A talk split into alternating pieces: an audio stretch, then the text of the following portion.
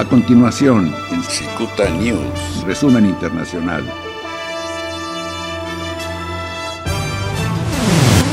Más de 3.900.000 personas se han contagiado en todo el mundo por el COVID-19, que ha provocado más de 274.000 muertes. Un reporte al cierre de la mañana del sábado 9 de mayo por la Universidad Johns Hopkins. 1.323.000 personas ya se han recuperado. En Estados Unidos la cifra de contagiados ya rebasó el millón 290.000 personas y se han registrado más de 78.000 muertes. En Perú se han registrado 12 feminicidios y 226 violaciones, de las cuales 132 son menores de edad. En su mayoría se trata de mujeres a las que la cuarentena dejó en situación de extrema vulnerabilidad al quedar encerradas con sus agresores.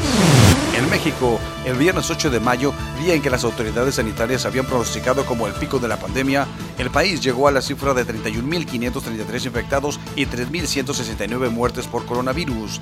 Las autoridades sanitarias indicaron que se contabilizaron 1.906 nuevos casos de contagios, un incremento del 6.4% respecto al día anterior, mientras que el número de decesos en las últimas 24 horas fue de 199. En Estados Unidos, al menos 85 niños en 7 estados han sufrido el llamado síndrome inflamatorio multisistemático pediátrico. Un niño de 5 años falleció en Nueva York por estas complicaciones. En Italia, varias regiones han pedido al gobierno gestionar su reapertura de manera autónoma en las próximas semanas después de que el país iniciara el pasado 4 de mayo un plan de desescalada que ha sido cuestionado por varios sectores de la oposición e incluso del gobierno por considerarlo muy estricto. Para el próximo 18 de mayo se prevé la reapertura de las tiendas y museos y el 1 de junio se procederá a la reapertura de restaurantes, bares, peluquerías y estéticas. A medida que la fecha se acerca, varias regiones reclaman poder gestionar la entrada a la normalidad. En Rusia, la ciudad de Moscú se ha convertido en uno de los mayores focos de la pandemia del coronavirus al haber superado los 100.000 contagios y los 1.000 muertos por el COVID-19. La ciudad con más de 12 millones de habitantes registró en las últimas 24 horas cerca de 6.000 nuevos casos. Con esta cifra suman ya 104.189 casos de coronavirus confirmados en la capital rusa. China tiene solamente 208 casos de COVID-19 y el número de las nuevas infecciones ha disminuido en los últimos días hasta contabilizar un solo caso en las últimas 24 horas, que corresponde a una persona que ingresó a China desde el exterior. En Estados Unidos, el presidente Donald Trump niega que estuviera detrás de la reciente incursión naval fallida en Venezuela y alega que, en todo caso, no enviaría a un grupo sino a un ejército.